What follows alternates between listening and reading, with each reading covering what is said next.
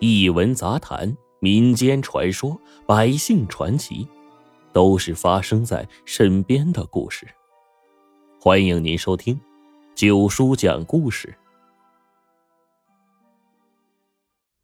老九从警校毕业之后，并没有去做警察，而是做了一个自由撰稿人，专写罪案类的推理小说，在当地呢也是颇有知名度的。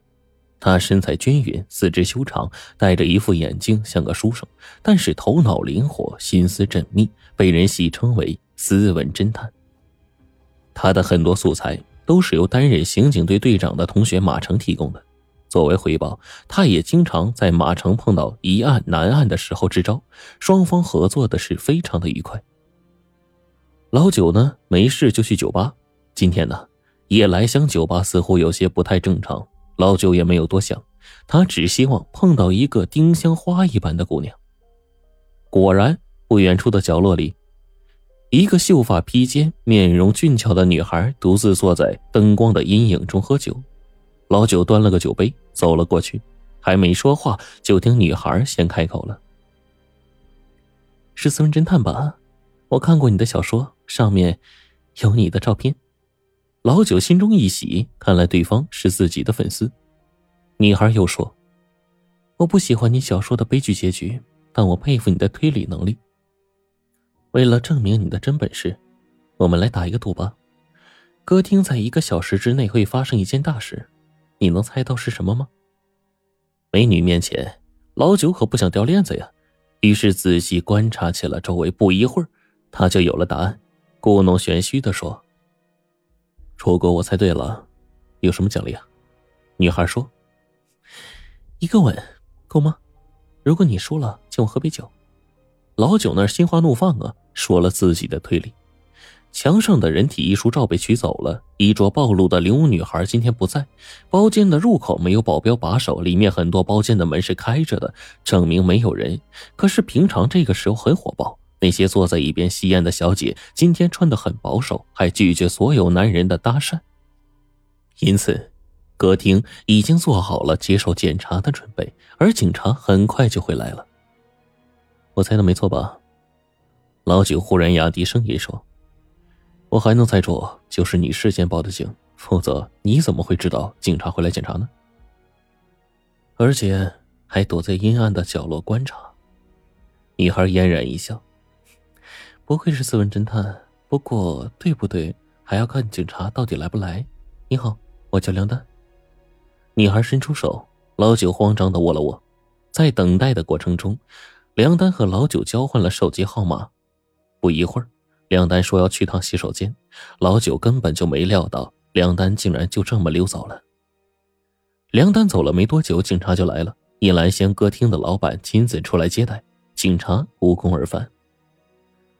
老九按照手机号码打过去，提示关机。他特别的沮丧，没有得到女孩的香吻，反而被涮了。过了几天，老九早上刚起床，突然收到梁丹的短信：“抱歉，我不辞而别，也请原谅我欠你一个吻。我们很快就会再见面，但我希望你能接受我的挑战。如果你赢了，我会还你两个吻。”老九马上回拨，想问梁丹到底是什么挑战，但是对方电话一直关机。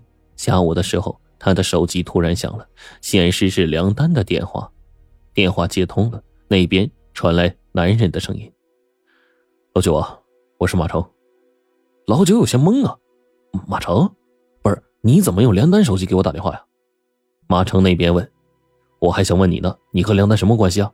梁丹死了，你小子赶紧过来交代清楚。”老九赶紧马不停蹄的赶到一个高端的公寓小区，看到了梁丹。梁丹身穿内衣躺在浴缸里，水没过了头部。她就像几天前一样美丽动人，只不过如今已经是阴阳两隔。老九感觉像是做梦一样。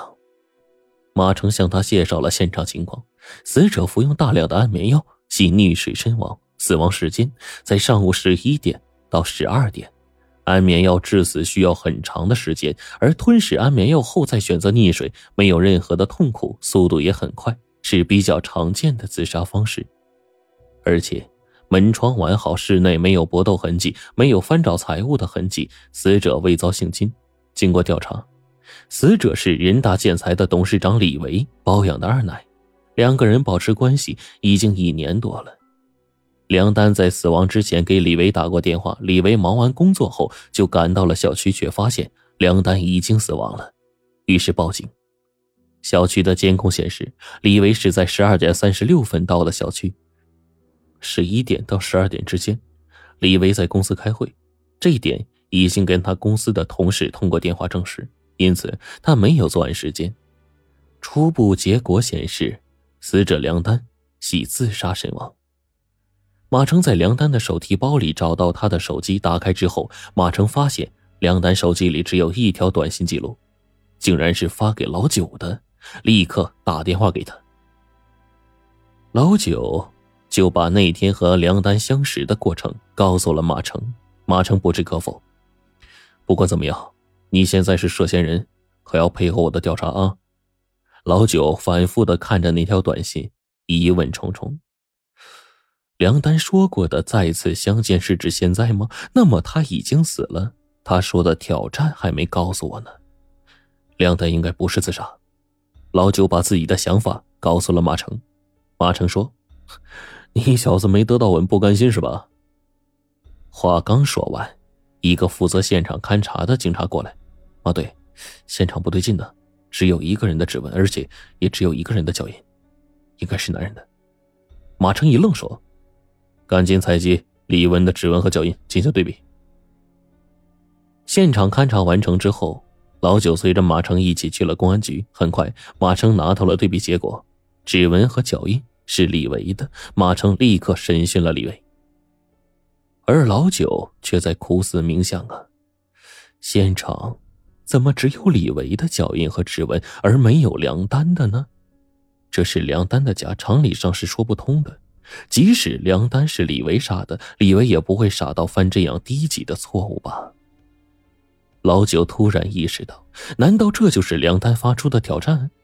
梁丹早已预料到自己的死亡，故意在手机里留下一条和老九看似暧昧的短信，让他参与到案件中来，找到杀害自己的真凶。虽然李维是当地非常低调的富豪，不过最近有人举报人大建材涉嫌非法集资。马成审讯李维没有任何进展，而且李维确实没有作案时间，只得让李维离开。李维刚到公安局门口，就有大批记者围了过来。马成和老九闻讯赶了过来，记者们举着话筒，连珠炮般的向李维提问：“请问梁丹是你的情妇吗？她是怎么死的？